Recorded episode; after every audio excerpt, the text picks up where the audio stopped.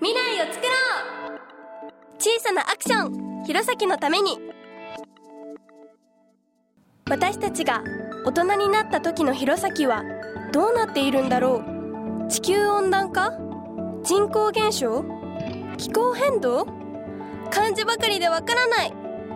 急に降ってくる大雨は怖いし地球がなんか変わってきている?私たちが今何かをすることで何かが変わる。でも一体何をどうすればいいのだろう。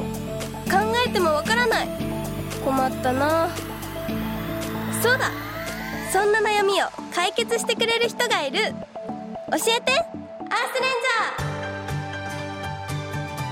ー。今日はアルプスオートメがアルプスオートメを収穫。おはようございます。おはようございます。今日ようこそ我が家の久保田農園にいらっしゃいました。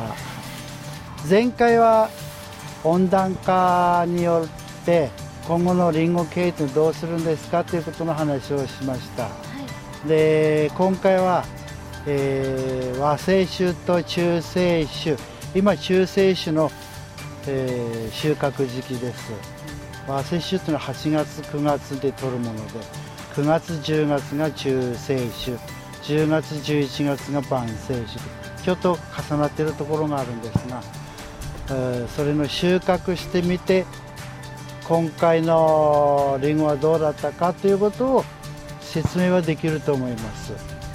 今年の場合には非常にリンゴが焼けがひどかったです。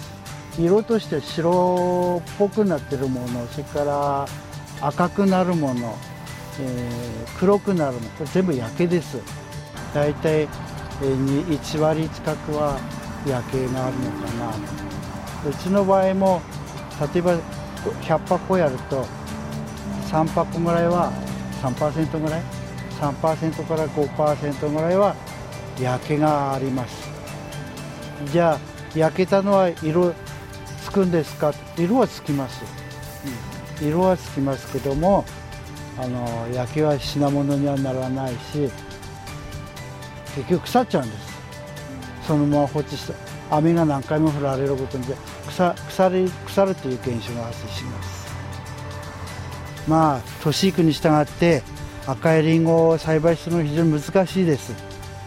あの葉を取らなくちゃいけないから。黄色いリンゴはどちらかというと葉は取らなくてもいいただしお日様を当てないとあ色づきは悪いですだから徒長枝というピーンと立ってる枝を今収穫半月前ぐらいまで取っちゃってお日様を当てると収穫時期にちょうどいい色になってますまあ今最近は22、3度の温度だからこれから焼けるっていうことはないですがそれでも日焼けっていうのがあるんです。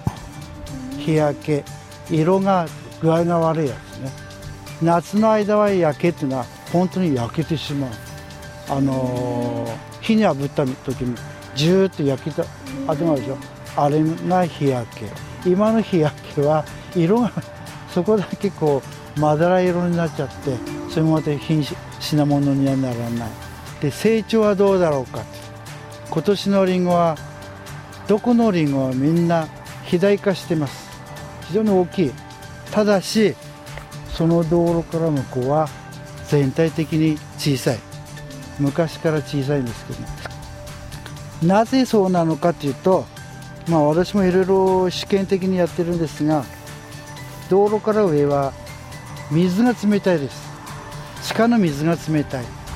地下の水が冷たいとこういうふうに貧弱な木になってしまうここで水が溜まるところなのだから地下水が、まあ、向こうの方沢の方に行けば水がぐんぐんがあの出てるところがあるんですよ春なんか洪水のように出ていきます地下水がね水が冷たいと木の成長が悪いでリンゴもちっちゃいかといってあんまり暖かいそれも木が弱っちゃって早く死んじゃうからそこは適当にあの土を起こしたりして土作りしながら調整してやるまあこんなもんですね。だからリンゴ栽培今後はできないのかってそうでもない、うん、地下水のコントロール地下の土壌管理をしっかりすれば多分100年後でもできると思います。リンゴの評論家は2050年には青森県からリンゴが消えるっていう評価してるけども多分にそれはないと思う、品種も変えていくしね。高温に強いリンゴも開発されてきてるし。でここにはあの13種類のリンゴがあります。農家さんは大概13種類ぐらい作ってます。なぜかというとうちも昔は富士というリンゴ種で、まあ、12月の20日ぐらいまでリンゴもぎしてたんですよ雪がもう降っちゃった中それで道路に出してた。だけどそれじゃあの年いくとそんなことできなくなるからもう8月の下旬からどんどん収穫できるリンゴにこう変えていってるんです。片や葉葉を取り片やリンゴを収穫する。だから毎日作業があるということね。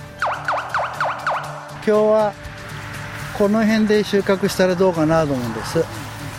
はいお願いします。あのアルプス乙女の収穫体験してもらいます。あの何のリンゴでもそうなんです引っ張らないでください、はい、必ずこう指を当ててこの付け根のところに指を当ててこう折るのね。やってみてください。おお取れた。おおすごい。かわいい懐かしい。のかじってみればいいのに。いいんですか、うん、え ーいただきます。いただきます。いただきます。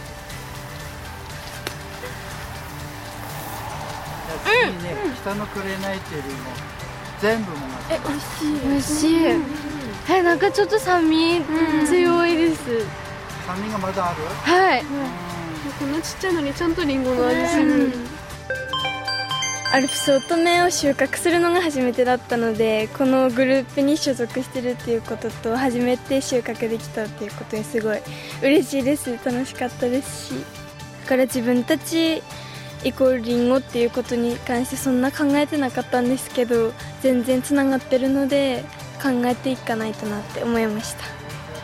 アルプス乙女としてこのリンゴ畑に来るのが初めてでその収穫体験とかもさせていただいたんですけど実際に食べてみたらすごい甘酸っぱい感じですごく美味しかったのですごい楽しい収穫体験になりました。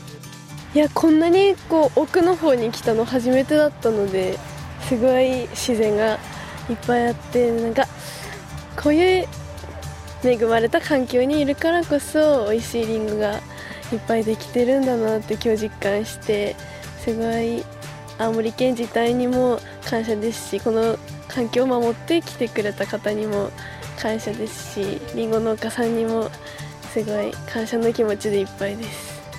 一つ一つできることから私たちの世代からやっていって未来でもこういう美味しいりんごとか綺麗な街を保っていきたいなって思います。農家さんのりんご畑に来るのは初めてなので太陽とか気温で色づき悪くなったりしてるっていうのは本当に見て分かったのでその地球温暖化が迫迫ってるっていうんですかなんかそういうの結構危険なんだなっていうのを実際に分かったのでいろんな人にもっと知ってほしいなって思いました今日は本当にありがとうございましたありがとうございました一人一人の行動が未来を変えることになる小さなことだけど積み重なると地球規模で影響が出る。今私たちがやらなければいけない。そして皆さんも。Cool Choice. Action Card. 普段の暮らしでできる気候変動対策の切り札。クールチョイスアクションカード